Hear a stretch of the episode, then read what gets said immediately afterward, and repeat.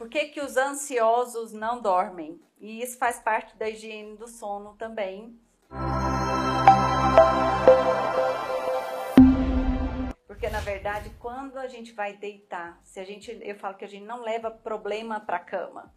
Então, para cama a gente vai sozinho, ou quando a gente tem um namorado, um marido. O ideal é que não vai vir para casa, né?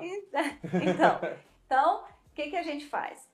O ansioso, ele tem aquela agitação psíquica, então aquela chuva de pensamentos, na maioria das vezes automáticos e negativos, em que ele está antecipando sempre o futuro numa condição negativa. Então, o núcleo da ansiedade é isso, antecipar o futuro numa condição negativa e que a pessoa se vê sem recurso para aquilo que o pensamento dele está antecipando. Então, normalmente, e se Aí quem é ansioso com a história do dormir, já pensou, já antes de ir pro quarto deitar, já começa assim: e se eu não dormir de novo?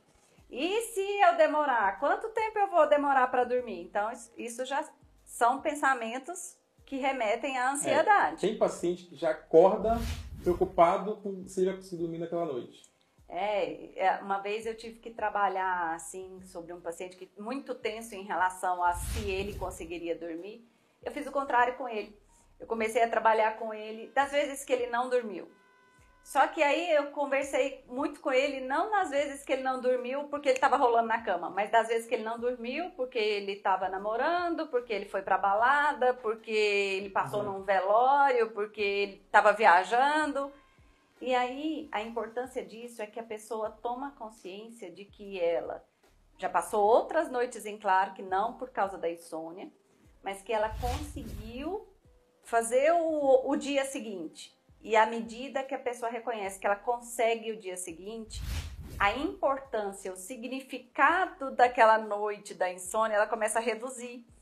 E aí, a hora que a gente vai reduzindo isso, a preocupação, esses pensamentos ansiosos, eles já vão reduzindo também. Sim. E aí foi um sucesso esse tratamento que a gente fez. Não, com certeza. A, a, o, essa, essa terapia cognitiva acaba tendo a, melhor, melhor resposta possível né? nos casos de insônia crônica. O, o, padrão do ansioso é aquele padrão realmente mais típico, é aquela insônia inicial. Né? Então, por quê? Ele já fica preocupado se vai dormir, fica, já cria aquela, fica ruminando, né? aquela ruminação, fica preocupado, e aí ele não consegue pegar no sono de jeito nenhum. Né? Então, a gente está falando do ansioso em relação ao sono, mas ainda tem aquele que vai deitar e fica lembrando de tudo que deixou para fazer hoje, de tudo que precisa para fazer amanhã. Então... Mas é uma coisa total, muito interligada, né? Então, a ansiedade, o transtorno de ansiedade generalizada, tá grande chance de evoluir para um quadro de insônia, né? E a, e a insônia evolui para quadro... Às vezes é difícil de eu, de eu, de eu, de eu caracterizar, é, como neurologista, deixa a cargo de vocês, psicólogos, de definir o que, que veio primeiro, né? Verdade. A insônia que levou à ansiedade ou a ansiedade que está trazendo a insônia, né? Sim.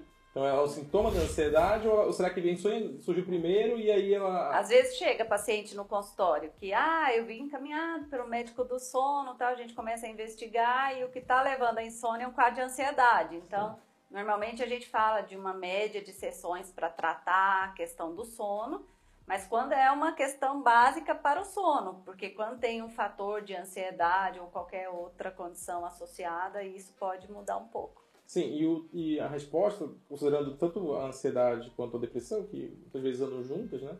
É, a resposta do tratamento para a depressão, o que acontece?